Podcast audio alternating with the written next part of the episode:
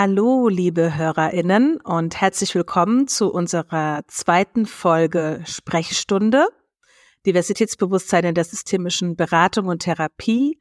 Heute zu unserem Thema Migration und Migrationsprozesse. Und wir sind heute zu dritt und gleich verrate ich euch auch, wer hier alles sitzt.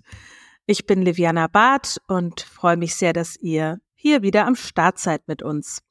Wir fragen uns heute zu dem Thema Migration und Migrationsprozesse, was gibt es für Herausforderungen, die wir im Alltag, in unserer Berufspraxis erleben und was bedeutet Herausforderungen im Sinne von Belastungen, Krisen, die im Zusammenhang mit Migrationsprozessen wir als systemische Beraterinnen und Therapeutinnen und vor allem auch im Beratungssetting mit unseren Klientinnen-Systemen erleben. Was gibt es für Lebensthemen? Was gibt es diesbezüglich auch für mögliche Hypothesen, die wir hier im Podcast mit euch teilen möchten?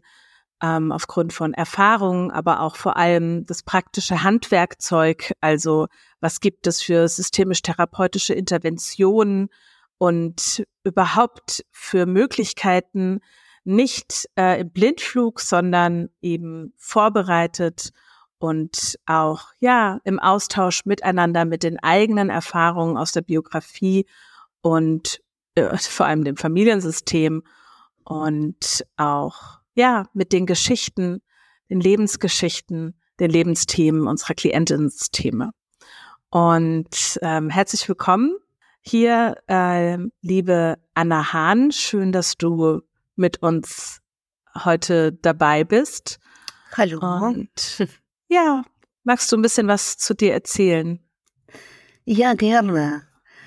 Mein Name ist Anna Hahn und ich bin Diplompsychologin und bin Familientherapeutin und Hypnotherapeutin.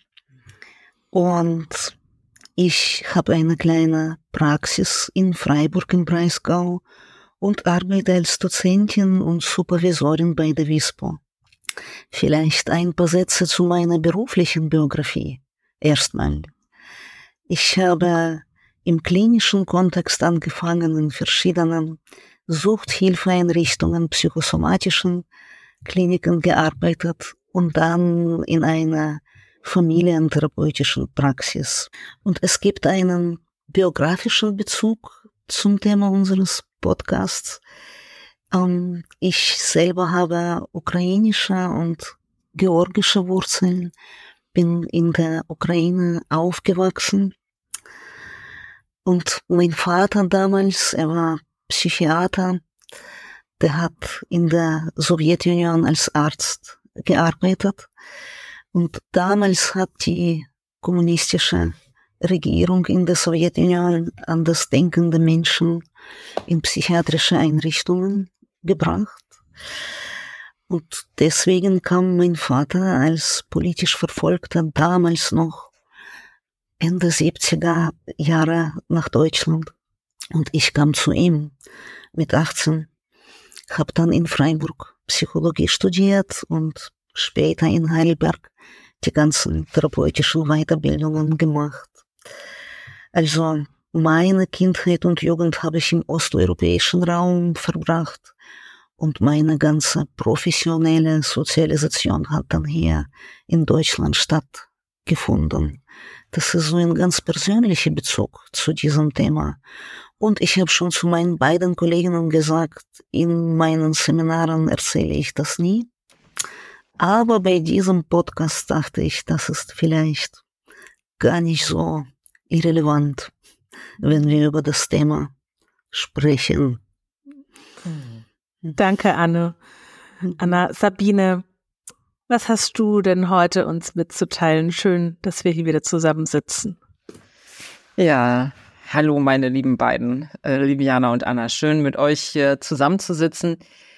Ja, ähm, was habe ich zu teilen?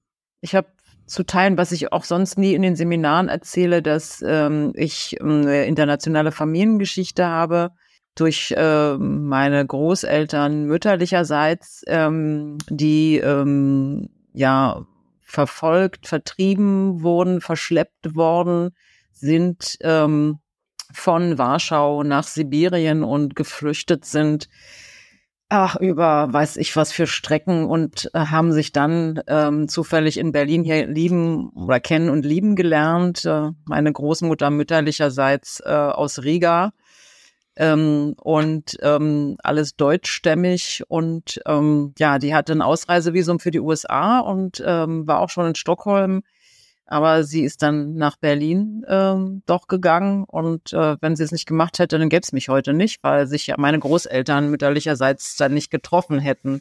Und so durchzieht sich das so thematisch durch, ähm, durch mein Leben. Und ähm, ich habe ähm, viel in der damals noch sogenannten Migrationssozialarbeit war ich tätig als ähm, Erziehungswissenschaftlerin, als Sozialpädagogin und habe in der aufsuchenden Familientherapie äh, viele Familien mit internationaler Familiengeschichte begleitet. Und auch in den 15 Jahren, in, als ich in der Erziehungs- und Familienberatungsstelle praktisch tätig war als Familientherapeutin, hatte ich viel mit ähm, Familien, ähm, habe ich viele Familien beraten mit internationaler Familiengeschichte und konnte ja die Systemik, den systemischen Ansatz und systemische Methoden, Tools und Handwerkszeug ähm, immer gut einsetzen und ähm, habe auch so eine Sicherheit gewonnen, also mich von einem Thema Migration auch nicht äh, abschrecken oder erschlagen zu lassen im Sinne von, huch, das ist ja so komplex und alles ganz schwierig, sondern ähm, habe auch so eine Leichtigkeit im Arbeiten dadurch erfahren können, weil ähm, ich mir durch das Handwerkszeug, durch die Tools, durch die Methoden, ähm, ja, und auch durch meine Haltung ähm, ähm, der Wertschätzung und ähm, ja, Kontextualisierung ähm, fiel das Arbeiten, fiel mir das Arbeiten immer leichter und leichter. Und das ist auch das Schöne, was ich gerne heute mit euch, also, also sonst auch und heute nochmal besonders teilen darf hier in diesem Podcast. Also wie, wie lohnenswert das ist, ähm, sich damit als Therapeutin auseinanderzusetzen und das auch weiterzugeben an unsere, an die angehenden Therapeutinnen und Therapeuten und Beraterinnen und Berater. Genau. Ja, deine Geschichte hat mich gerade sehr berührt, Anna. Vielen Dank. Ja, so eine ganz, ganz besondere Stimmung und ich habe mir gerade überlegt, jetzt haue ich auch noch was raus. oh, also, genau. Also wir waren, ähm, ich habe in, in der ersten Folge erzählt, dass ich zehn Jahre in Brasilien gelebt habe und äh, ich habe oft, als ich mich dazu entschieden habe, als in, in Brasilien äh, die Regierung gewechselt habe, zurück nach Deutschland zu gehen, wurde ich gefragt, warum ich denn äh, mit äh, nicht mal 20 Jahren, ne, also wirklich zwischen 20 und 30 Jahren, ähm, so weit weggegangen bin. Und äh, ich habe die Antwort gefunden, als ich in meiner eigenen Familiengeschichte geforscht habe, wo eben auch meine habe das schon erzählt gehabt, meine Großmutter ähm, ist geflüchtet, wurde vertrieben ähm, aus damals äh, ja aus Tschechien, ne, der Tschechischen Republik und ist so äh, lange über Österreich äh, auf dem Weg, auf der Wanderung äh, nach Deutschland gekommen und ähm, ich habe viele Antworten in meinem Inneren darauf gefunden, dieses äh, die Lösung in der Entfernung zu finden.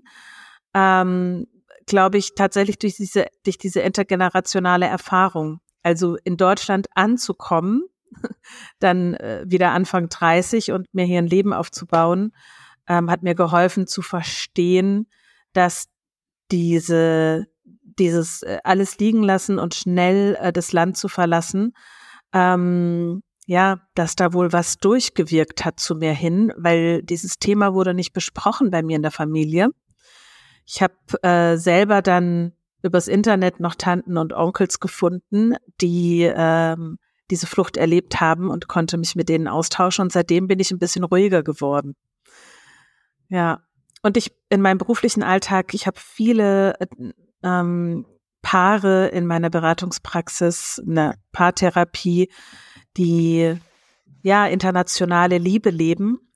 Und ähm, einer meiner Beziehungen habe ich auch äh, international leben dürfen, über acht Jahre lang. Und ich weiß, was es bedeutet, Abschiede an Flughäfen äh, an ähm, Busstationen, an Bahnhöfen auszuhalten. Und wenn ich sowas beobachte, dann geht bei mir meistens ja das Herz auf. Das kenne ich sehr gut.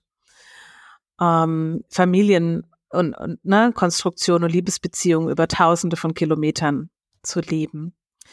Genau, und ich finde es besonders, dass wir hier zu dritt sitzen. Wir kommen ja aus unterschiedlichen Disziplinen. Äh, Anna, du als Psychologin, Sabine als Erziehungswissenschaftlerin. Ich komme aus dem Bereich der Kulturwissenschaften als sozialen Kulturanthropologin und ja, es gibt so viele verschiedene Formen und Perspektiven und äh, Erfahrungen äh, von Migration. Und ich würde gern erstmal kurz auch das Wort Migration äh, benennen ähm, oder auch Migratio aus dem Lateinischen im Sinne von Wanderung, Umzug, Umziehen oder auch Wandern. Und es ist etwas, was es schon immer gibt. Äh, es ist nichts, was 2015 oder ähm, aufgrund eines aktuellen Kriegs auf einmal stattfindet. Ähm, es gibt immer auch Schwankungen, demografische Schwankungen diesbezüglich. Und ja, ich denke, das Wording mag kontextualisiert werden. Was mhm. meinst du? Was meint ihr dazu? Ja, auf jeden Fall. Also es sollte auf jeden Fall ähm, in der Therapie und in der Beratung und auch in der Lehre kontextualisiert werden, um die Vielfalt von Migrationserfahrungen angemessen zu reflektieren. Also Begriffe wie äh, Migrationshintergrund ähm, ist an sich schon mal kritisch zu betrachten. Wer hat den? Wer definiert den? Wofür ist das relevant? Äh, werde ich nur so gesehen?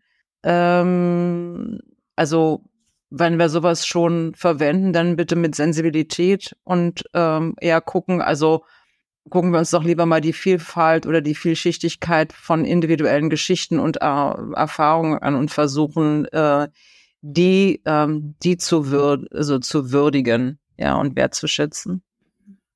Anna, was meinst du ja. dazu? Naja, ich glaube, das ist ein grundsätzliches Dilemma in diesem Kontext. Das wird uns an vielen Stellen beschäftigen. Wie wichtig ist denn dass Menschen etwas Gemeinsames haben und gleichzeitig, wie wichtig sind die kulturellen Unterschiede, also Unterschiede, die Unterschied machen, würde man systemisch sagen. Wenn wir uns, wenn wir jemand äh, aus einer anderen Kultur begegnen, springen uns die Unterschiede meistens sofort ins Auge, weil wir sehen eine andere Mimik, vielleicht eine andere Gestik. Menschen kommunizieren anders oder haben womöglich auch andere Ideen, wie man Probleme löst, wie man Arbeitsprozesse organisiert, wie man Kinder erzieht. Die Kollegin Liviana hat vorhin von internationaler Liebe gesprochen, wie Liebesbeziehungen gut laufen können. Da haben Menschen unterschiedliche Ideen, ne? vielleicht. Und wichtig ist vielleicht zu wissen, dass die Grundbedürfnisse von allen Menschen überall gleich sind, in allen Systemen, aber die Denkweisen sind unterschiedlich. Und die Verbindung, die entsteht eher, wenn wir Gemeinsamkeiten finden. Wenn Menschen Gemeinsamkeiten finden.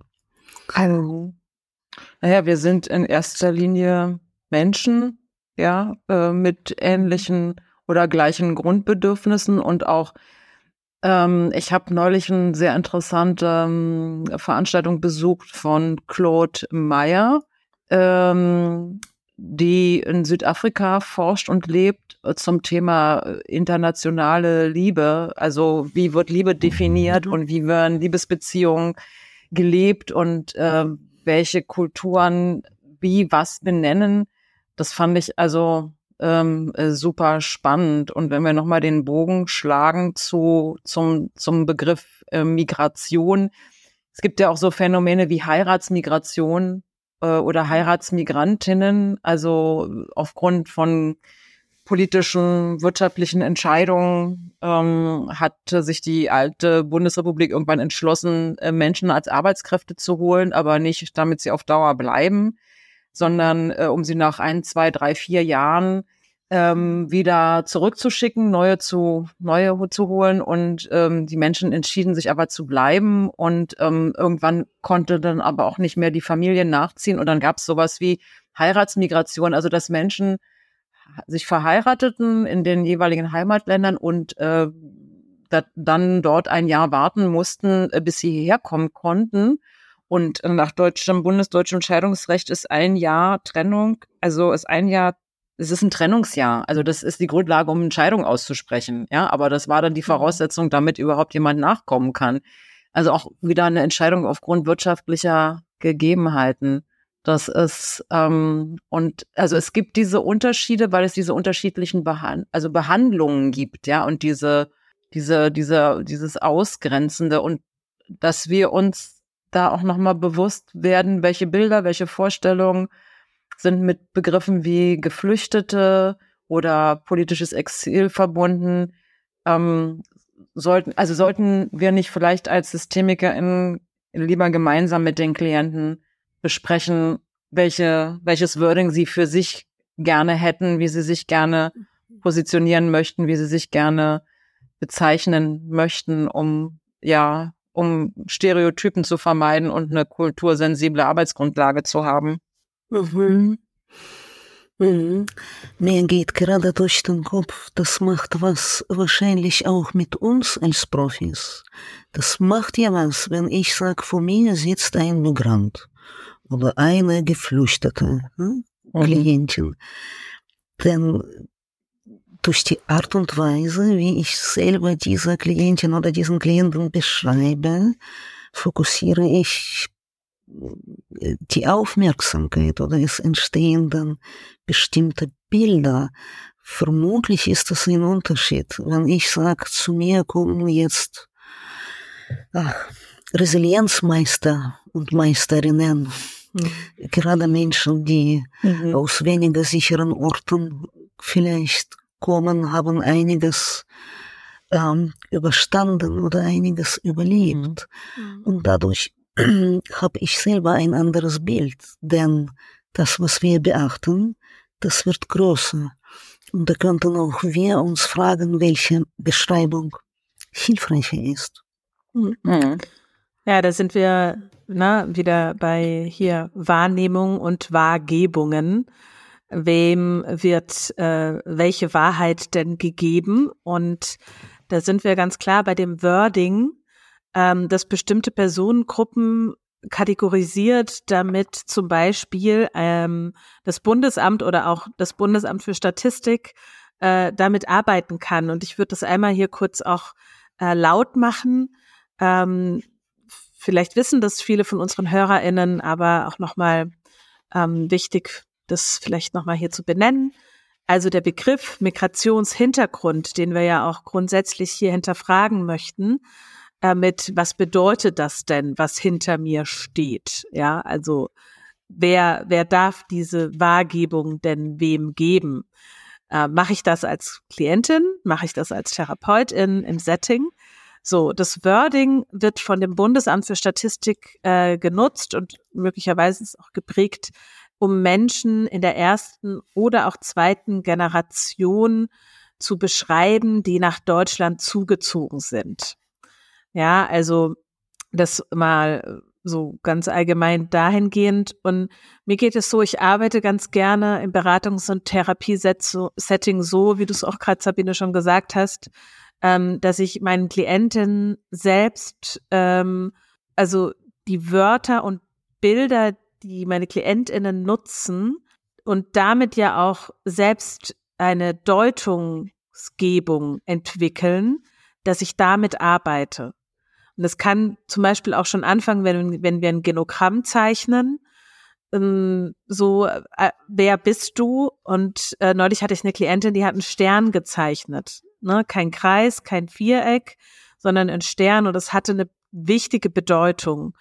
Und damit können wir konkret auch bestimmte ähm, ähm, Wahrgebungen, die zum Beispiel durch bestimmte Wordings äh, kreiert sind oder allgemeingültig sind, wieder durchbrechen und eine Selbstwirksamkeit bei den Klientinnen ähm, erzeugen. Und ähm, dann ist dann gleich mal das Bundesamt für Statistik aus unserem Beratungszimmer draußen oder dieser Idee von erste, zweite Generation und ähm, auch damit dieses Gefühl von, bin ich jetzt hier zugehörig oder nicht? Darf ich äh, ne, Teil sein oder nicht? Also diese, diese Spaltung, die ja auch in, in Diskursen passiert äh, und, und problematisch ist, und die auch uns als äh, Therapeutin und Beraterin genauso äh, erreichen kann, wenn wir sie nicht hinterfragen.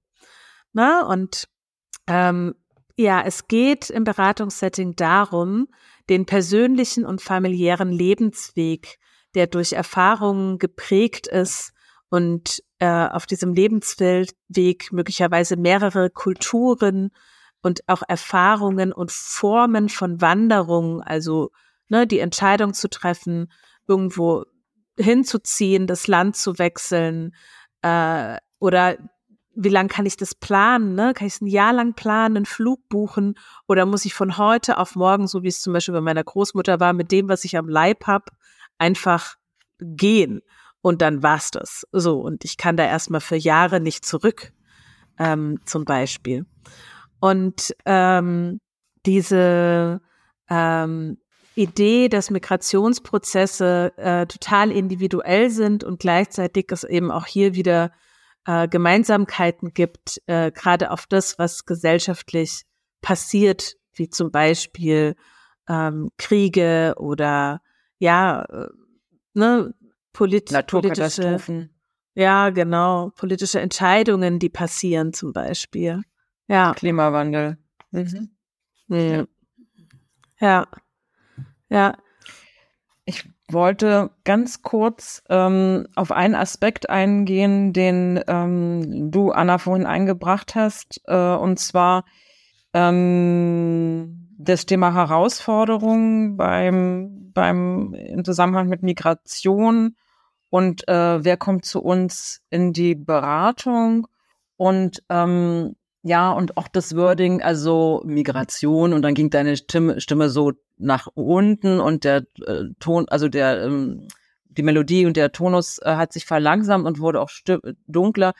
Ähm, das erlebe ich auch in den Seminaren, so eine Schwere und äh, so eine ähm, Herausforderung, also manchmal so zu Beginn, äh, Migration und ach, jetzt werden wir uns noch damit beschäftigen und wozu das Ganze und es ist alles so komplex und so schwierig und dann versteht ein Problem nicht. trans. Genau, genau.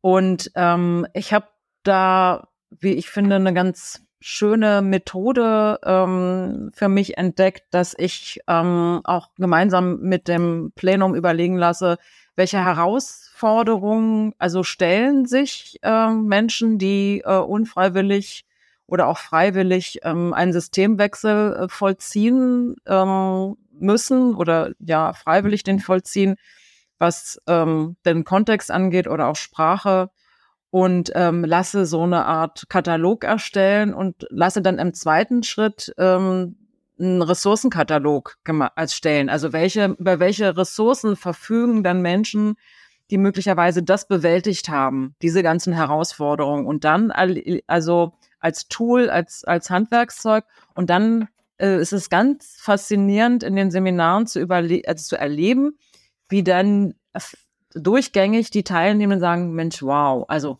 boah, das Respekt. Ja, also so habe ich das ja noch nie betrachtet. Und ähm, jetzt sehe ich ja meinen Klienten oder auch hier die ähm, dich jetzt äh, im Seminar als Kommilitonin äh, noch mit ganz anderen Augen. Also ne, das finde ich immer noch mal so auch eine tolle Methode zu sensibilisieren für für Herausforderungen, die sich für jemanden der nicht ähm, migrieren, migriert oder migrieren muss und der sich nicht mit einem Systemwechsel auseinandersetzen muss, ähm, nochmal sehr deutlich und sehr plastisch und sehr sinnlich auch erfahrbar macht, ähm, welchen, ja, welchen Herausforderungen ähm, Menschen, äh, vor welchen Herausforderungen Menschen dann manchmal stehen. Genau. Mhm. Ja. und was äh, so eine Statistik nicht abbildet unbedingt. Ja. Und das, was du machst, das ist so ein eher ein ermutigender Blick, nicht mhm. wahr? Das ist vermutlich auch so eine zuversichtlichere Haltung, wenn man nicht nur die Belastungen, die Herausforderungen, die es auch gibt, ne, bei der Geschichte. Wie soll es dann sonst sein? Wäre ein bisschen unmenschlich, hm? wenn wir das annehmen würden.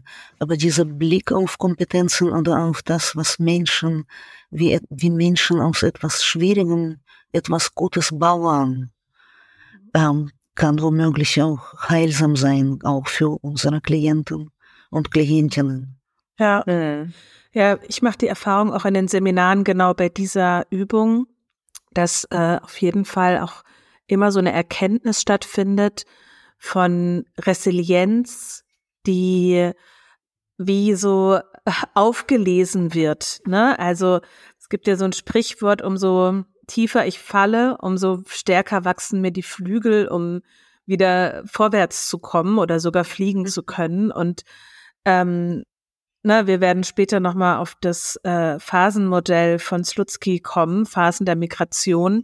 Und da ist ja auch die Dekompensation, also wenn ich dann eigentlich angekommen bin und dann mich in dem neuen System zurechtfinden muss, orientieren muss, so, da äh, komme ich durch Momente der Krise, der Herausforderungen, wirklich Schwierigkeiten ähm, auf allen Ebenen. Und dieser Prozess, diesen Prozess zu schaffen, äh, immer wieder aufzustehen, das formt unglaublich viel Resilienz und ähm, mhm. diese Erkenntnis, dieses Aha, ähm, das erlebe ich ähm, auch im Zusammenhang von dieser Übung. Und ähm, wir sind ja gerade eingestiegen mit dem Wording, also auch ne, wieder Kommunikation und die Wortwahl, die wir als Systemikerinnen ähm, auch mitbringen, weil Wörter malen Bilder und eben genau das passiert auch mit dem Wort Migration, Migrationshintergrund.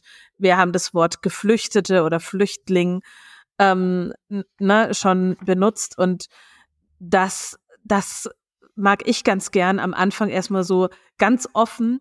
Was ist denn Migration? Ja, warum wechseln aus guten Gründen Menschen ihren Wohnsitz? Und das kann so, so, so sehr unterschiedlich sein, aber in den dominierenden gesellschaftssalonfähigen äh, äh, Räumen und Diskursen sozusagen, dort äh, gibt es eben oft so einen negativen, so eine negative Wahrnehmung von der Problematik, über die wir sprechen. Und ähm, das würde ich gerne ähm, auch nochmal hier mit reinnehmen ähm, dass äh, es da ganz konkret ähm, auch Bilder gibt, die ähm, gemalt sind und nicht der Realität entsprechen. Anna, ähm, was denkst du denn, warum ist es so wichtig, dass wir uns als Systemikerinnen mit Migration und Migrationsprozessen auseinandersetzen? Naja, ich glaube zu einem, dass wenn man sich diese Zahlen anschaut, dann ist das unser tägliches Brot, dass wir mit Menschen, die in ihren Systemen in der ersten oder in der zweiten Generation so eine Geschichte haben, beruflich zu tun haben.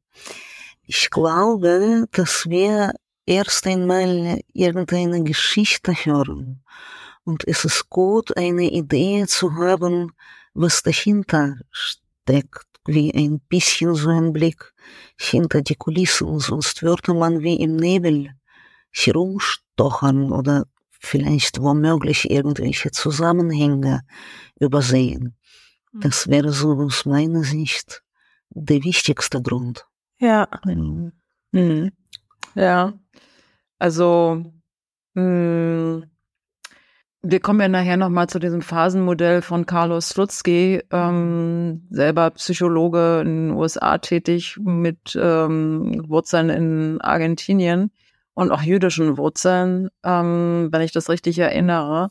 Ähm, also für uns als ähm, systemische Therapeutin, Beraterin, ähm, denke ich, ist auch entscheidend, also auf der einen Seite ähm, Klienten nicht zu pathologisieren, ja, ähm, und auf der anderen Seite sehr wohl auch einen Blick dafür zu haben oder ein Wissen darum zu haben, dass Migrationsprozesse auch mit somatischen Herausforderungen ähm, einhergehen können und ähm, Gesundheitsproblemen, einschließlich Depressionen. Und ähm, ohne ein Wissen darum zu haben, also wie Migrationsprozesse verlaufen können, ähm, können einfach auch Fehleinschätzungen, Fehldiagnosen, unangemessene Interventionen auftreten oder auch so blinde Flecken ähm, entstehen. Hatte das neulich in einer Supervision, wo eine Teilnehmende ähm, ihr Video vorstellte und ein Exposé einreichte und ich las dann das Exposé und dachte mir, wieso wird jetzt hier nicht erwähnt, dass die Eltern aus Südafrika migrierten und die Familie schwarz ist, also Black Indigenous People of Color sind. Wieso wird das nicht, also wieso wird das nicht betont oder erwähnt, nicht betont, sondern erwähnt? Wieso fällt das so unter den Tisch? Ne? Und da habe ich dann nachgefragt, die Teilnehmerin meinte, ja, ähm, sie wollte das nicht so betonen und war sich auch unsicher, ob sie denn nicht die Diskriminierungsschiene oder Rassismusschiene aufmacht.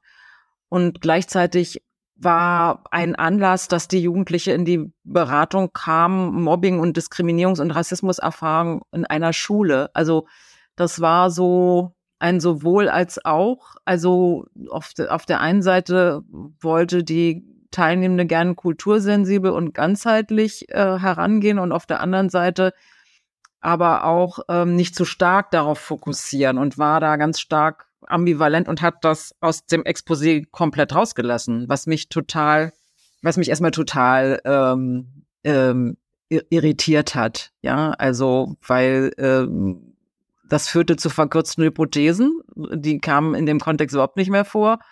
Und ähm, ähm, also so, ja, es ging so eher hin zu Stereotypen und ähm, äh, in dem Nichterkennen der Vielfalt von Migrationsgeschichten und individuellen Erfahrungen. Ja, das war, das war sehr spannend. Ja. Mhm. Anna Mir fiel gerade noch eine Anekdote, eine Geschichte von Milton Erickson. Vielleicht kennt ihr die. Mhm. Er wurde einmal äh, von seinen Gruppen gefragt, also von angehenden Therapeuten, Therapeutinnen, Milton, wie wird man ein guter Therapeut? Mhm. Und Milton Erickson hat ja häufig solche kryptische Antworten gegeben, die ein hm. bisschen geheimnisvoll waren. Und seine Antwort auf diese Frage war, liest anthropologische Bücher. Hm. Ich weiß nicht, wie er diese Antwort interpretiert. Meine Erklärung ist die, dass er vielleicht meinte, indem wir darüber nachdenken, wie jemand, der mir nicht ähnlich ist, der in einem anderen System, ganz anderem System mit anderen Glaubenssätzen aufgewachsen ist vielleicht, mit anderen Erfahrungen, indem wir das üben, diese Menschen zu verstehen, sich in diese Perspektive reinzudenken, üben wir die Kompetenz, die wir tagtäglich gut gebrauchen können, mhm. mit allen, überhaupt mit allen mhm. Klientinnen und Klienten. Wir könnten also, auch sagen, mhm. Oh, sorry. Ja. Nee, nee, war, war schon. Ja. Mhm. Wir könnten auch sagen, so, ne, äh, über einen Tellerrand gucken. So. Und ähm, das ist ja nicht nur, also einfach so, da kann es ja dann auch knallen. ne? Ähm, so Konflikte, Reibungen, so, hä, du siehst es so, aber warum? Ähm, bei uns, bei mir ist es aber so, ne? Und dann sind wir ganz schnell Ver Verallgemeinerungen. Und ich bin äh, jetzt gerade mit mal, also vor meinem inneren Auge zeichnet sich das Modell des äh, kulturellen Eisbergs, na, ne, wo äh, ganz viel an der Wasseroberfläche eben nur das ist, was sichtbar ist. Und aber dieser größere Teil, eigentlich ne, wirklich viel, viel größere Teil, der ist komplett unsichtbar. Also die Werte, äh, das Verhalten, wie Religion gelebt wird und so weiter. Und ähm, das bedeutet, Kulturen sensibel zu beraten, ähm, auch die Kontextualisierung mitzudenken, die Wechselwirkungen mitzudenken.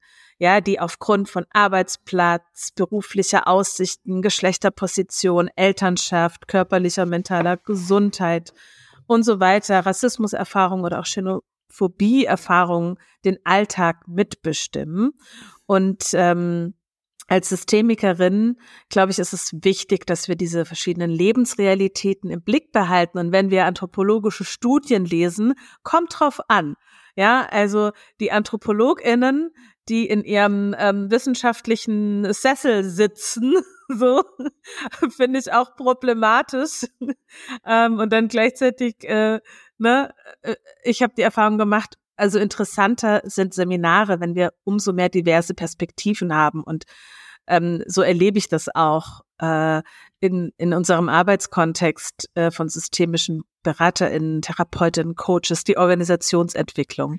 So und ähm, ich habe noch mal ein paar Zahlen mitgebracht, so mich ein bisschen ähm, vorbereitet, um auch im Zusammenhang konkret mit dem Thema Migration äh, zu gucken, inwieweit können wir denn erstmal über den Tellerrand gucken was äh, die eigenen Ideen von Migration angeht, hier bezogen auch auf Deutschland. Soll ich mal raushauen? Bitte. Ja, mach das. So, ähm, in Deutschland, ihr könnt ja mal auch, liebe HörerInnen, ähm, schauen, inwieweit das äh, so ja, ne, sehe ich genauso, ist so, äh, irgendwie ankommt, was für Bilder sich zeichnen oder ob es irgendwie ähm, Aha's gibt. Ich finde, Zahlen zeichnen ja auf jeden Fall Realität. Also wir haben in Deutschland Stand 2023 84,5 Millionen EinwohnerInnen. Sind ungefähr, Achtung, sehr binäre Statistik ähm, des Bundesamts, eine Million mehr Frauen als Männer. Insgesamt gab es 2,7 Millionen Zuzüge und 1,7 Millionen Fortzüge. Ähm, also, wenn wir an Migration denken, ja, und jetzt mal hier auf Deutschland bezogen, auch immer mitdenken, dass Menschen auch sagen so, ey, Deutschland, nee, danke, tschüss, mache ich nicht mehr mit. So, ne, und es gab extreme Wellen ähm, im 18. Jahrhundert zum Beispiel nach in die USA, nach Brasilien. Es gibt drei Bundesstaaten in Brasilien, die sind total deutsch kolonisiert. So. Ähm, genau. Ähm, was wir vorhin ja benannt haben, ne, dass äh, zum Beispiel Kriege oder bestimmte äh, politische Momente in einer Gesellschaft auch Wanderungen auslösen. Das hatten wir jetzt gerade. Ähm, von den 2,7 Millionen ähm, Zuzügen nach Deutschland ähm, waren fast eine Million der Menschen aus der Ukraine. Und es sind äh, mehr als in den drei Jahren aus Syrien, Afghanistan und dem Irak zusammen. Also ne, es gibt gute Gründe, warum Menschen sich entscheiden, ihr Herkunftsland zu verlassen. Und ähm, jetzt komme ich noch mal mit ein paar anderen Zahlen, um die hier auch ganz bewusst zu benennen und gegenüberzustellen. Denn die Prognosen sagen, dass wir bis 2035 in Deutschland vier Millionen mehr Menschen haben, die über 67 Jahre alt sind. Und da taucht in meinen Gedanken die Frage auf, wie schaffen wir das, dass all die Arbeitsplätze, äh, die zur Verfügung stehen, auch belegt bleiben. Und du hattest das vorhin, Sabine, ja benannt, dass äh, ja auch da Deutschland schon sehr konkret Projekte, ne, also Arbeitsmigration Menschen eingeladen hat, hierher zu kommen und dann auch wieder ausgeladen hat. Also ne, auch von, von woher die diese ähm, Bewegungen, diese Dynamiken auch ähm, kommen. Und es gibt eben auch demografische Begebenheiten, wie zum Beispiel, dass eine Gesellschaft ältert und damit dann es auch einen Bedarf gibt. Und aktuell ist es so, jetzt sind wir wieder hier 23, in Deutschland ist jede dritte Reinigungskraft äh, mit, also hat eine nicht deutsche Staatsbürgerschaft. Auf Baustellen ist es ähnlich und auch in der Altenpflege. Bestimmte Branchen würden überhaupt nicht mehr funktionieren in Deutschland, nämlich zum Beispiel, dass wir Pakete nach Hause geliefert bekommen. Bei Regen, Eis, Schnee, höchsten Temperaturen. Also ohne Zuwanderung würde die Altenpflege, die Baubranche, äh, die Reinigungsbranche, Paketdienste kaum noch funktionieren. Und die Gründe dafür sind ein demografischer Wandel, dass Menschen in den Ruhestand gehen, aber also vor allem jetzt gerade die Babyboomer, vor allem aber auch, ähm, dass in, in Deutschland die deutschen SchulabgängerInnen akademische Berufe bevorzugen und äh, anstelle von klassischen Ausbildungsberufen und äh, damit auch die Frage ist, was ist mit äh, anerkannten Berufsabschlüssen, ne? Bachelor, Master, PhDs ähm, im Zusammenhang gerade mit einem Fachkräftemangel, den es auch gibt. Und ich versuche mit den Zahlen so ein bisschen auch die Komplexität ähm, hier zu zeichnen im Sinne von ähm, ne, dass es äh, Diskurse gibt, die in eine bestimmte Richtung gehen und dass es eine ganz klare Realität gibt von ähm, Menschen, Berufsfeldern, ähm, ohne die eine Gesellschaft nicht funktioniert. Und ich finde auch in der Pandemie ähm, ist es nochmal sehr deutlich geworden. Also in Krise, in Extremsituationen äh, wird die Notwendigkeit ähm, auch deutlich. Und ich wenn jetzt mir hier die Politiker zuhören würden, würde ich gern die Frage stellen, warum sich Deutschland nicht offiziell als Einwanderungsland positioniert. Denn ja, diese demografischen Veränderungen, die mit Wanderungen ähm, ja einhergehen, haben schon mehrmals äh, historisch stattgefunden, werden in der Zukunft weiter stattfinden. Und es könnte hier eigentlich mittlerweile, finde ich, ähm, als etwas gesehen werden, was Teil ist der deutschen Gesellschaft. So, Punkt. Es musste mal raus. Ja. Liebe Anna, ich glaube, es wird so deutlich, wenn man dir zuhört, hm? dass es so ein Bedarf ist. Das ist, das ist so. Hm? Und gleichzeitig ist das eine herausfordernde Geschichte. Hm? Ähm, ein Freund von mir arbeitet gerade in so einem Entwicklungsprojekt mhm. in einem multikulturellen Team. Mhm. Und das ist so ein Engagierter, er liebt seine Arbeit und schätzt seine Kollegen und also, das nimmt man ihm sofort ab, wenn mhm. so über seinen Job spricht. Jetzt hat er neulich gesagt, die treiben mich mit dieser Unpünktlichkeit in den Wahnsinn. Ich habe so viel darüber gelesen, das hilft mir null. Ich reg mich nur wahnsinnig auf, wahnsinnig. Auch wenn ich verstehe, dass sie andere Zeitstrukturen haben, also die Kollegen Kolleginnen in diesem Team. Und ich glaube, dass bei allem Bedarf und auch offener und respektvoller Haltung ist das nichts, was simpel ist. Weil diese Irritationen, die begleiten diese Prozesse vermutlich. Zeitdimension ist nur eine, aber es gibt noch etwas Nähe und Distanz. Es wird einfach im lateinamerikanischen Raum vermutlich du kennst dich mit Brasilien aus. Oder Sabine, was sagst du? Im norddeutschen Raum vielleicht ist es nochmal anders. Wie viel Nähe wünschen Menschen? Wie viel Distanz wird als angenehm empfunden? Und das ist ja etwas, was nicht so bewusst ist. Ja, ich das, muss ganz kurz, oder? ein Schmankerl kann ich gerne raushauen. Ähm, mhm. Als ich meine äh, Liebe kennengelernt habe, haben wir uns auf so einem Marktplatz verabredet. Und ähm, ich hatte irgendwie einen großen Rucksack dabei, also irgendwie, oder eine große Tasche, irgendwas schwer zu tragen und war dann nicht so irgendwie beweglich. Und ähm, habe ganz schön lang gewartet, ich glaube anderthalb Stunden. Und es ist sehr schön, auf dem Platz rumzusitzen. Ne? Man kommt ins Gespräch und irgendwie so. Und ähm, ich habe danach natürlich mich viel darüber unterhalten und da wurde mir gesagt, ja, das ist wie ein Liebesbeweis, ist eine Probe. Und wenn du zwei, drei Stunden wartest, dann meinst du es ernst. Und ja, habe ich wohl bestanden. Aber es ist, ich glaube, hätte ich, hätte ich Deutsch-Deutsch gedatet, dann Ja, wäre wahrscheinlich äh, nicht, nicht mal ein Tag Beziehung draus geworden. Na eben. Ja. Okay, gut. Ah, Du hast gerade von Ja, so und- interessanten ähm, kul- interkulturellen Irritationen gesprochen, die unvermeidlich sind. Da bin ich neugierig. Das ist geworden. eine schöne Geschichte, die merke ich mir, Liliane.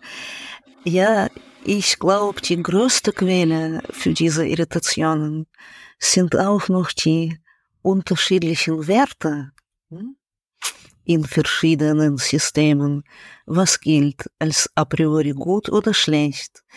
Ich frage manchmal in meinen Seminaren diejenigen von euch, die Kinder haben oder die, also wenn ihr pädagogisch denken würdet, müssen gar nicht die eigenen Kinder sein.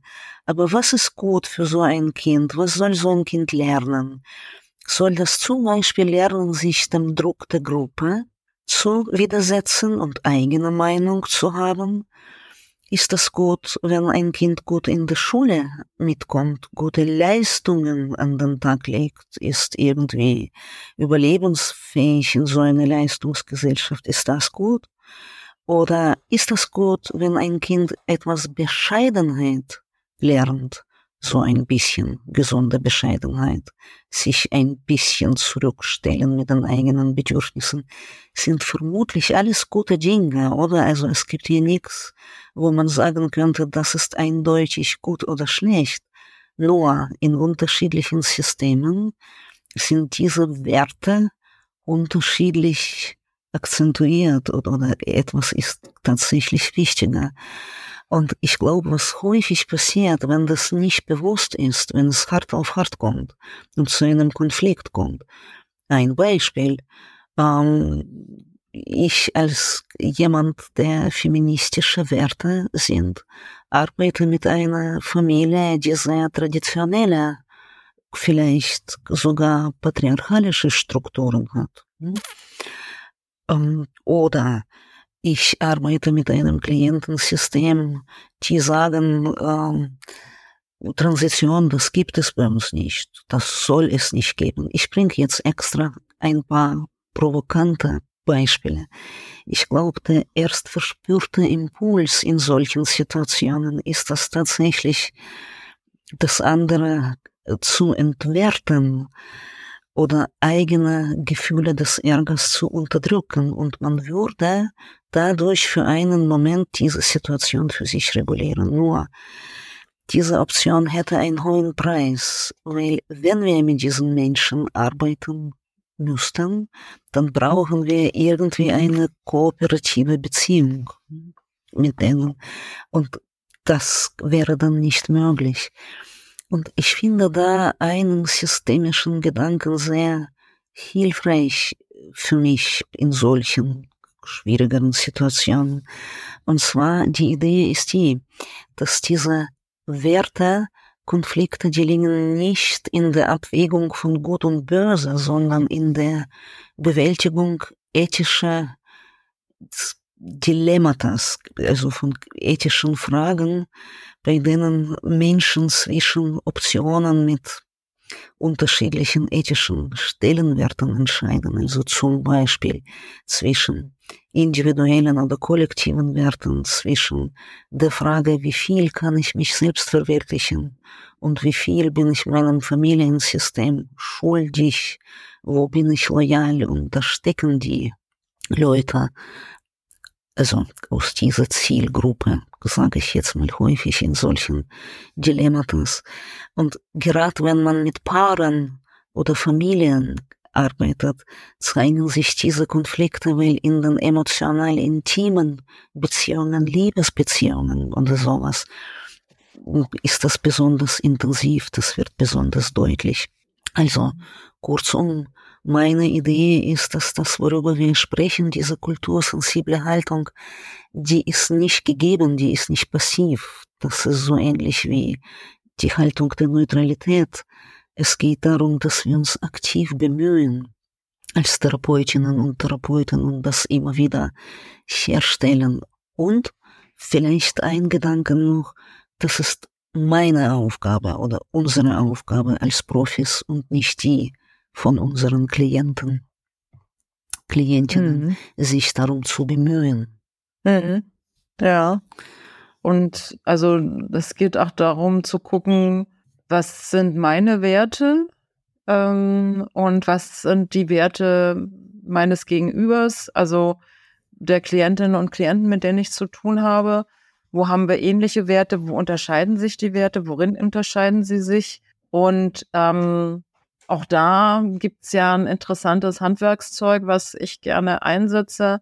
Ähm, diese Werteübung, dass man sich überlegt, also was sind so die fünf wichtigsten Werte äh, für einen selbst oder die man an seine Nachkommen vermitteln möchte und dass die äh, Teilnehmenden dann auf den Markt der Werte gehen und aufgefordert werden, ähm, sie müssen mindestens einen Wert tauschen und in dieser Selbsterfahrungsübung machen die Teilnehmenden auch immer die wieder die Erfahrung, ähm, bestimmte Werte sind in anderen beinhaltet. Ähm, es gibt welche, die wir teilen ähm, und es gibt Werte, die möchte, die sind nicht verhandelbar. Und ähm, für viele wird dann auch klar aus dieser Übung, also mit welcher Anspruchshaltung gehen wir dann davor, wenn wir Menschen auffordern, Dinge abzulegen oder Dinge nicht mehr zu tun oder ähm, bestimmte Werte nicht mehr hochzuhalten. Ja, und da auch nochmal genau hinzugucken, kommt jemand eher aus einer kollektivistischen Kultur oder eher aus einer individualistischen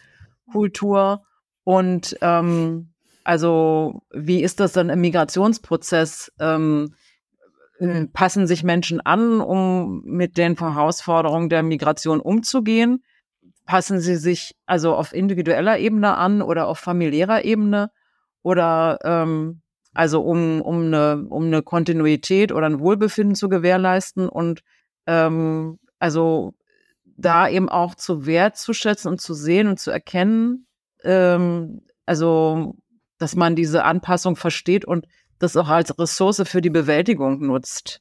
Ja, also da gibt es diese multidimensionale Fallanalyse von Pavkovic, äh, die nochmal guckt, also aus welchen Bereichen ähm, ja, resultieren dann die Annahmen? Also mit welcher Brille gucke ich dann? Mit einer sozialen, soziologischen Brille auf den Fall oder mit einer psychologischen oder mit einer kulturspezifischen oder berücksichtige ich auch jetzt noch die ähm, migrationsspezifische Spezifität und ähm, dass ich also ein Anliegen, ein Problem, ein Fall ähm, ähm, auch mit verschiedenen Brillen bewusst nochmal betrachten kann und das, ähm, weil das in interkulturellen Teams, du sprachst es gerade an, Anna, also jetzt äh, bei deinem Bekannten, der da mhm. ein Team leitet, ähm, ich denke da so an interkulturelle oder interkulturell, inter, ja, zusammengesetzte Teams in, aus der Erziehungs- oder Familienberatung stellen. Dann geht's dann manchmal so, wer hat die Definitionshoheit,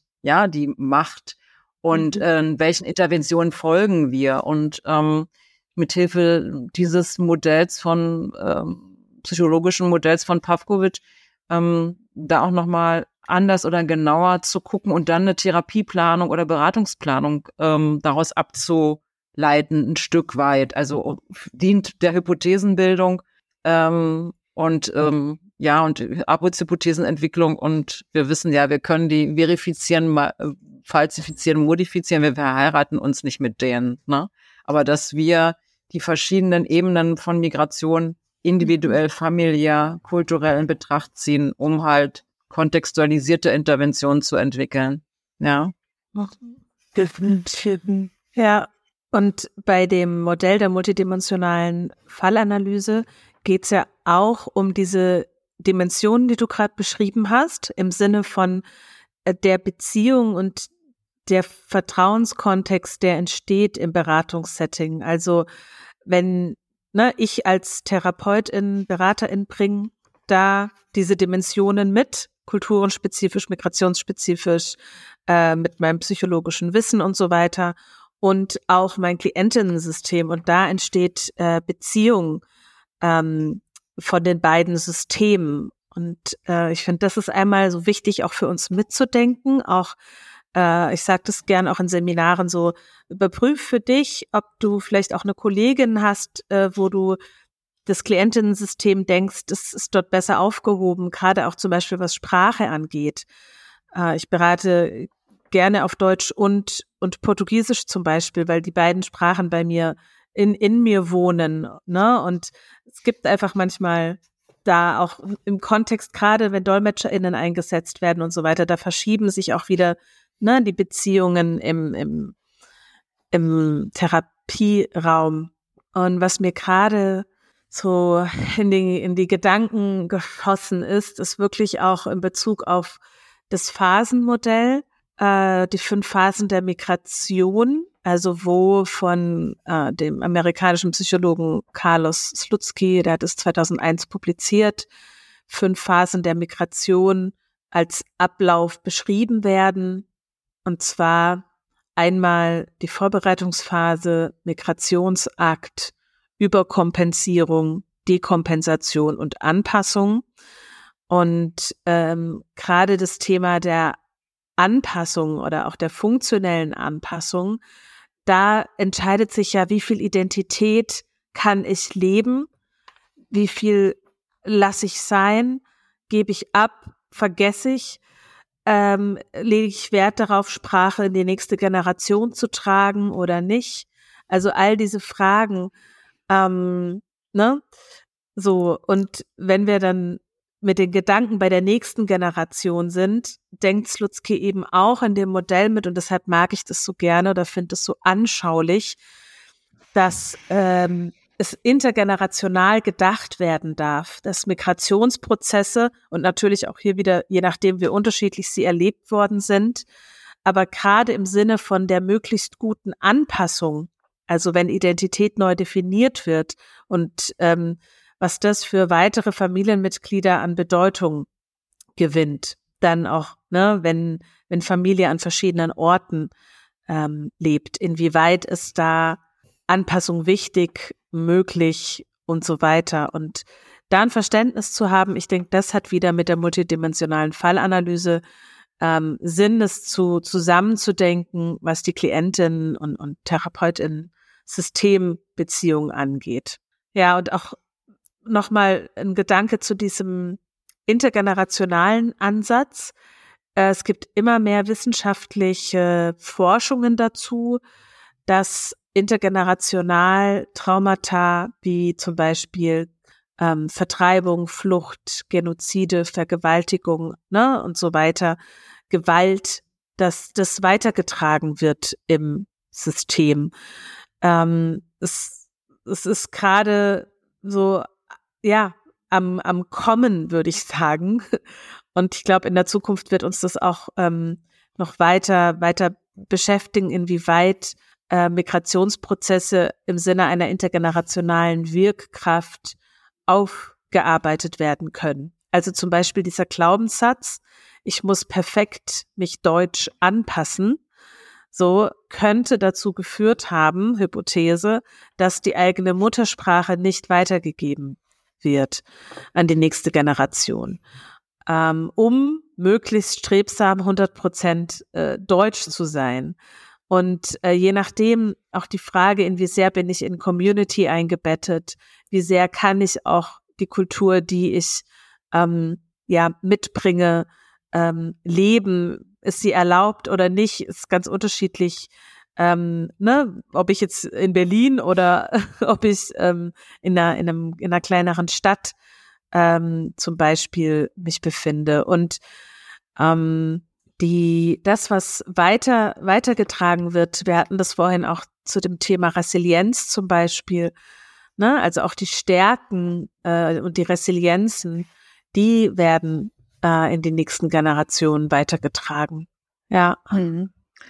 Ja, also ähm, bei dem Thema Sprache und Weitergabe von Sprache, Muttersprache, Vatersprache, ähm, es gibt ja auch verschiedene Wertigkeiten, die mit Kolonial Kolonisation äh, und Machtstrukturen zusammenhängen, dass es bestimmte Sprachen gibt, die sind offensichtlich mehrwertig oder angesehener. Und wenn ich äh, ständig die Erfahrung mache, dass meine Muttersprache ähm, diskriminiert wird ähm, und ich nicht möchte, dass meine eigenen Kinder diskriminiert werden, wird es mir möglicherweise schwerer fallen, die weiterzugeben und dafür zu sorgen, dass die weiterlebt. Ja, in einem Umfeld, äh, wo ich, wo ich oder meine Kinder, meine nächsten Angehörigen rassistische Erfahrungen mache ähm, oder Ausgrenzungserfahrungen oder Diskriminierungserfahrungen mache, wenn diese Sprache gesprochen wird ja, und auch welche Wertschätzung, ja, ach, du sprichst noch da, ach so, und diesem, naja, ne, also, wo ist das Ranking, ja? Ja, oder und, eben ähm, umgekehrt, eben ist es mhm. total wichtig, weil wir hier in einem Umfeld sind, wo so wenig äh, Bezug ist nochmal zu Großeltern, Urgroßeltern, dass auf jeden Fall durch die Sprache, durch Musik und so weiter, das unbedingt äh, weitergegeben werden möchte. Und ich glaube, das, was sich intergenerational, emotional weiter vererbt, ist dieses Gefühl von, da ist ein Druck von einer funktionalen Anpassung oder da ist ähm, ja äh, eben ne, schwer, schwerwiegende Erfahrungen ähm, von Identitätsverschiebungen oder so. Hm. Anna. Mhm. Ja, und häufig schwingt da auch viel Trauer mit. Mhm. Ja, genau. Wobei ich glaube, oder wäre meine Hypothese, dass Menschen das häufig nicht so selber spüren oder dass es nicht unbedingt so bewusst ist. Und Stichwort Handwerkszeug, womit man da gut arbeiten kann, wäre das Tetralema. Mhm indem man zum Beispiel Klienten und Klientinnen die beiden Kulturen und oft ist das ja so, kennt er das, dass die, dass das eine System als sehr sehnsuchtsvoll und einziehend beschrieben wird und das andere entwertet, wie bei anderen Trauerprozessen, und zwar in beide Richtungen. Ja. Also mit dieser Überanpassung, ich muss da an eine Klientin denken, die habe ich sehr gerne. Sie kommt einmal im Jahr und ich glaube, sie will erzählen. Ist eine Griechin, die schon immer dachte, wir sind nur hier für ein paar Jahre und gehen zurück, waren Gast, sogenannte Gastarbeiter. Familie damals hieß es so, die sind hier geblieben. Sie kommt und sagt, ich war in Griechenland und erst muss sie schimpfen über Griechenland, was das Zeug hält, wie schlimm dort alles ist und ich kann nicht mal die Renten bezahlen und das und das und dabei spürt man, wie sehr sie Griechenland liebt. Hm. Das, das ist so. Ja, und nachdem sie eine Weile geschimpft hat, können wir darüber sprechen, was schön ist. Und manchmal ist mit diesem Tetralemma, in dem man eine Option und die andere Option und vielleicht auch aufmalt, ich lasse Klienten dann Zeichnungen erstellen mhm. von einem System und vom anderen, liegt meistens die gute Position im sowohl als auch oder irgendwo mhm. dazwischen. Ja. Das ist zum Stichwort Identität. Mhm. Ja, und in, also hybride Identitäten, ja, also es kreieren etwas eigenen, eigenes und etwas eigenem, ähm, finde ich immer ähm, sehr spannend und sehr wichtig und äh, das auch nicht ähm, so von therapeutischer oder beraterischer Seite äh, zu hinterfragen, sondern anzunehmen, ja. Und wir sind ja ähm, wenn wir nochmal diese psychologischen Phasen der Migration und ihre Auswirkungen betrachten, in der Vorbereitungsphase, wenn es dann eine gibt, äh, wenn es Fluchtvertreibung gibt, äh, dann gibt es Krieg, dann gibt es in der Regel keine Vorbereitungsphase, ja. Ähm, und ähm, aber wer wird zurückgelassen? Wer darf gehen? Wer bleibt? Und die Schuldgefühle, die auch Menschen mitnehmen, dass sie Menschen haben zurückgelassen oder dass sie diejenigen waren, die ähm, gehen konnten ähm, oder es wer wurde wer wurde geschickt? Junge kräftige Menschen äh, wo dann vielleicht auch also die ähm, die Überlebenschance groß war ja? Also Menschen die seit Jahren auf der Flucht waren die sind diejenigen die überlebt haben ja? Also die haben für uns unvorstellbares geleistet ähm, und ähm, dieser Akt an sich, also der dauert manchmal Jahre, manchmal Monate, setzt manchmal auch eine Binnenmigration voraus, im, im Land oder über mehrere Länder oder dauert manchmal nur zwei, drei Stunden mit dem Flugzeug oder kann auch tödlich enden. Und also wir erleben Menschen dann, wenn sie da sind. Ähm, und wenn sie gerade angekommen sind, erleben sie eher so eine Honeymoon-Phase. Also im Sinne von, ähm, also sie haben ihr Leben gerettet oder richten sich ein, versuchen anzukommen, alles ist vielleicht neu und interessant. Wir erleben sie in der Beratung oder Therapie eher in der ersten Krisenphase, wenn das erste so ab, äh, abgleitet und ähm, wo sie in die Phase, also nicht mehr in der Überkompensation sind, sondern so in der Dekompensation. Ähm, oder auch wenn sich Familien neu gründen, Paarbeziehung und Kinder äh, ähm, da sind und ähm, dann die Überlegung, mit welchen Werten, Normen möchte ich, äh, möchte ich den meinen Kindern vermitteln, was möchte ich weitergeben. Und wenn in binationalen ähm, Paarbeziehungen oder Familien dann unterschiedliche Werte und Normen aufeinandertreffen und sich darüber ja, Paarkonflikte ähm, entstehen, äh, in welche Richtung äh, wollen wir hier erziehen, welche Werte, welche Normen ähm, will ich vermitteln, dann, dann erleben wir, ähm, dann erleben wir Menschen in der Beratung, ja, und äh, will ich was eigenes kreieren, will ich mich anpassen ähm, an die, an die, an die Aufnahmekultur oder Aufnahmegesellschaft, inwiefern will ich mich anpassen? Ähm, Geht es überhaupt um Anpassung oder um gesehen werden? Ja, da war noch ein anderer Aspekt, der mich beschäftigt hat, und zwar mit den interkulturellen Teams. Ähm, auch da geht es auch um Anpassung, also und der Thema Sprache, was du vorhin sagtest, Liviana, ja. Und ich habe das auch erlebt in interkulturellen Teams, dass häufig gesagt wurde, naja, du kannst ja die Sprache, also und du kannst es ja so gut, du kennst dich in der Kultur aus. Also ich hatte eine ähm, äh, polnischstämmige Kollegin, Psychologin, ähm, die war eine tolle Mediatorin und die hat immer die ganzen, die ganzen polnischsprachigen äh, Klienten zu und ich habe dann die türkischsprachigen bekommen und so. Und was die anderen aber, also als wir uns noch nicht interkulturell geschult haben, ähm, so veranlasste, naja, also ähm, du kannst es so gut und mach mal und aber ich muss mich nicht bewegen. Also das ist auch so ein Phänomen, was ich sehr kritisch sah und sehe. Ja. ja? Also diese, ja, das, ja. ich weiß nicht, Anna, was, wie, ob du das auch kennst aus so Teams, äh, interkulturell zusammengesetzten Teams. Also das ist auch ähm, die Annahme, wenn du die mhm. Sprache kannst, dann kannst du es gut. Mhm. Ja, und unsere Zuschreibung, ja, Zuschreibung, ja, und äh, ich muss mich damit nicht auseinandersetzen, Entlastung, ja, und mach mal, ne? Ja, ja. plus eine positive Unterstellung, dass du es kannst. mhm.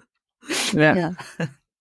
Ja, oder ständig erklären zu müssen, ja, wieso trägst, trägt die kein Kopftuch und wieso trägt die anderen Kopftuch oder so, ja? Also diese Rechtfertigung, das mhm. kam von mhm. äh, Kolleginnen auch, ne, dass sie immer sagten, ich will mich jetzt nicht rechtfertigen und ich will mich auch, das will es auch nicht begründen, ja? Mhm.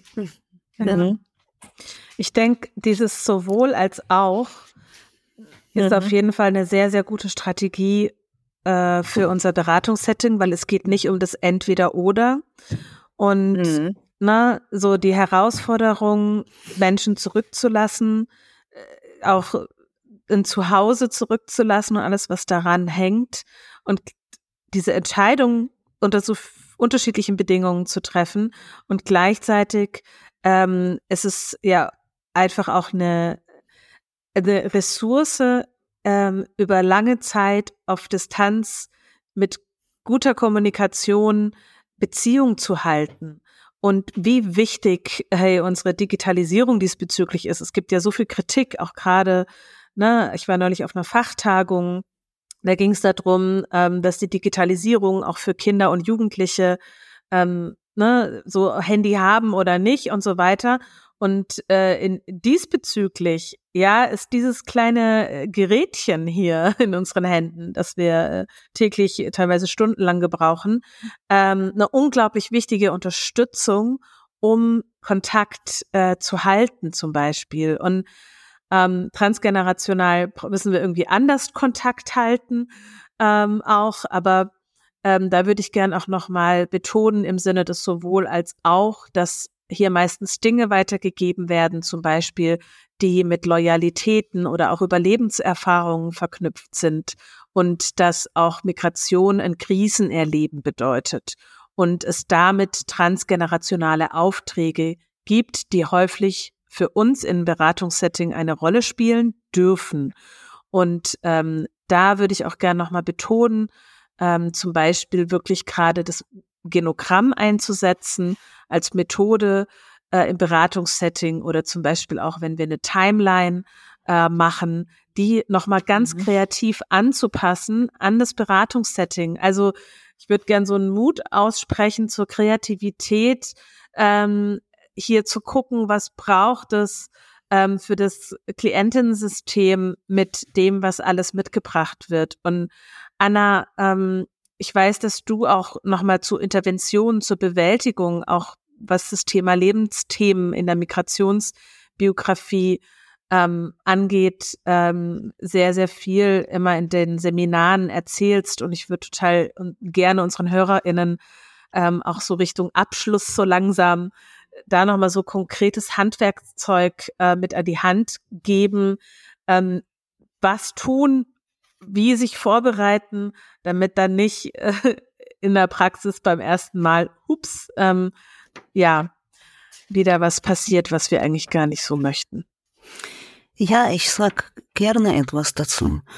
Ich glaube, dass es in diesem Podcast was deutlich geworden ist, dass dieser Migrationsprozess so unterschiedlich die menschlichen Geschichten sind. Ja. Ist das so gut wie immer eine Krise. Eine Krise im systemischen Sinne, das Alte ist nicht mehr da und das Neue ist eine Weile noch nicht geboren und das ist ein Prozess, der jahrelang dauert. Jetzt gibt es ja, man sagt ja, es gibt so ein chinesisches Zeichen und Krise bedeutet auch Chance. Ja, ja, aber tatsächlich ist es so, dass die Entwicklung in unserem Leben meistens in turbulenten Lebensphasen passiert. Nur das gelingt nur dann, wenn Menschen dem Geschehenen Sinn geben.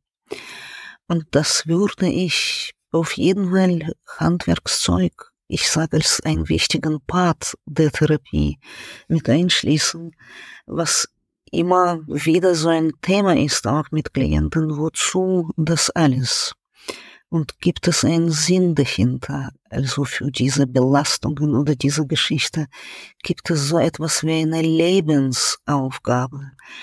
Und da sind Menschen sehr gut drin. Manche sagen, ich mache das für die, die vielleicht verstorben sind oder meine Eltern haben das immer für mich gewünscht oder ich mache es für die Kinder. Also es gibt viele Menschen, die eine gute Antwort drauf haben oder eine gute Antwort, Antwort drauf finden. Oft sind sie gläubig Menschen. Mhm. Das ist inhaltlich ist das sehr individuell, wie mhm. jemand eine Antwort drauf findet. Mhm. Oft kommt so eine Antwort, ich versuche es so gut wie möglich zu machen mit meiner ganzen Trauerbelastung, mit Diskriminierungserfahrungen womöglich. Und ganz praktisch kann man da ein simples und sehr kraftvolles ähm, Instrument nutzen. Das stammt von Viktor Frankl. Viktor Frankl ist der Begründer der Existenzanalyse. Das ist eine andere therapeutische Schule, die aber meiner Meinung nach mit systemischen Ansätzen sehr gut kompatibel ist. Das ist so eine Art Tagebuch, in dem man jeden Tag drei Dinge aufschreibt. Nur drei aber jeden Tag.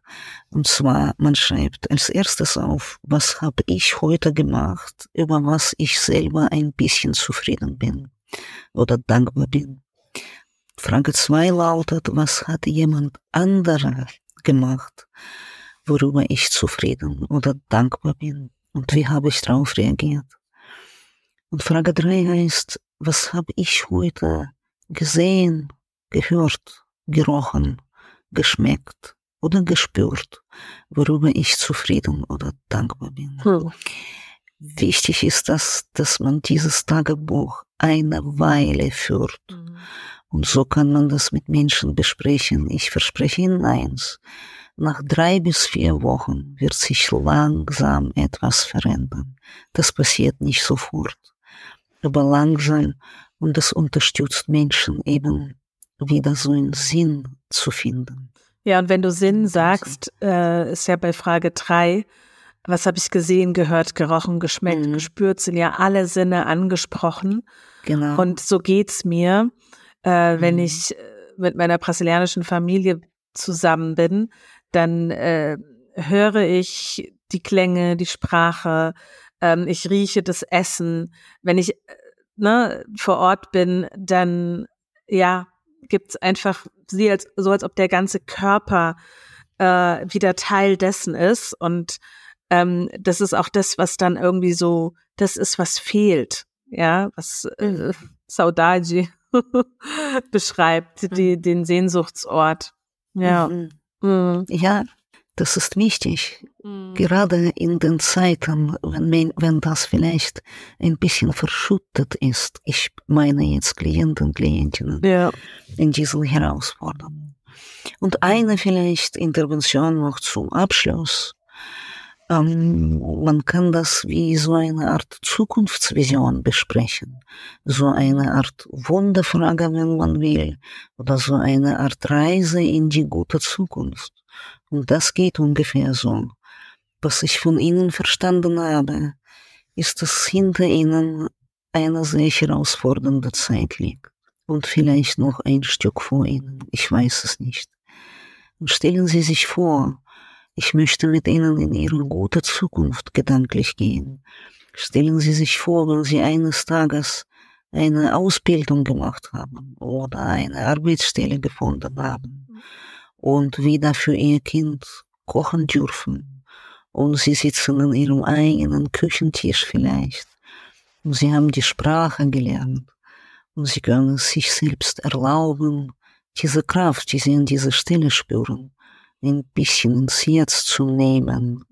Und so kann man weiter die nächsten kleinen Schritte mit Menschen besprechen. Das wären so Beispiele und es gibt sicherlich noch viel, viel mehr, und das kann man in Seminaren in Ruhe besprechen und auch ein bisschen einüben. Mhm. Ja, mit, mit den Klienten an ihren Sehnsuchtszielen arbeiten, ne? Mhm. Und diese zu visualisieren. Also nicht alle können gut schreiben und gut lesen, aber vielleicht malen oder zeichnen oder Collagen anfertigen lassen. Also da auch die noch andere Sinne äh, an andere Sinne Anschluss zu finden. Ne? Oder auch tanzen oder Musik, hm. Musikstücke hören zu lassen oder Musikstücke mitbringen zu lassen. Menschen spielen noch Instrumente. Also ähm, hm. da ist irgendwie der Kreativität ähm, keine Grenzen gesetzt. Ich finde das ähm, ja sehr schön, wie wir hier heute miteinander anders, also angefangen haben, anders zu denken. Und ähm, es gibt so einen schönen Buchtitel von Hadija Haruna Oeker, ähm, die äh, Publizistin ist und Journalistin und ähm, Black, ähm, ja, People of Color ist und ähm, die in Frankfurt lebt, ähm, die hat ein Buch ähm, herausgebracht, ähm, letztes Jahr, glaube ich schon, Die Schönheit der Differenz. Ja. Und das finde ich, das umschreibt sehr schön auch, Anna, was du gerade so ähm, einfühlsam ähm, mit uns geteilt hast. Ne? Und wir sitzen ja hier auch nicht allein. Wir sitzen zu dritt, aber wir unser ganzes Wissen oder die Informationen, die wir uns angeeignet haben, also fassen oder fußen ja auf Viktor Frankl auch, aber auch auf ähm, andere ähm, Menschen, die ähm, zu Migration oder zu ähm, ja, rassismuskritischem Arbeiten oder auch äh, Bewältigungsstrategien ähm, gearbeitet haben, ja, ähm, wie äh, Mai Ayem oder Audre Lorde oder auch ähm, Tupoka Ogette will ich hier gern erwähnen oder Alice Hasters. Vielleicht fallen dir auch noch Namen ein, Liviana, die mit uns hier sitzen. Ja, das ist immer am Ende so, wenn wir das ganze Wissen geteilt haben und hier haben wir zu dritt äh, gehirnt, dass ähm, das ja gar nicht irgendwie uns gehört, sondern es gibt so viele Perspektiven und so viele Menschen, die dazu wirken. Und ähm, ich kann eigentlich am Ende jetzt nur noch sagen, liebe Hörer und Hörerinnen, bitte teilt auch uns eure Perspektiven mit. Äh, wir sind äh, super sehr daran interessiert, äh, ja, was bei euch so inspir an Inspiration losgetreten ist. Wir haben hier versucht, ähm, euch eine Perspektive, unsere Perspektiven äh, zusammenzufassen in Bezug auf Migration und Migrationsprozesse hier in unserer Sprechstunde und ähm, nochmal zusammenfassend für euch, wir denken hier ähm, transgenerational, multidimensional ähm, in Bezug auf Migration ähm, in der Praxis sowie auch in der Theorie und äh, fragen uns, wie können wir mit Irritationen umgehen und laden euch dahingehend ein, ähm, schon mal auf unsere nächste Folge. Wir werden uns mit äh, machtkritischen Perspektiven im Kontext ähm, auf systemische Beratung und Therapie ähm, beschäftigen. Und ich freue mich schon sehr, euch da wieder zu treffen. Und jetzt einfach ein ganz, ganz großes Danke, Anna und Sabine, dass wir hier das zusammen gemacht haben. Ich feiere uns. Vielen Dank. Vielen Dank.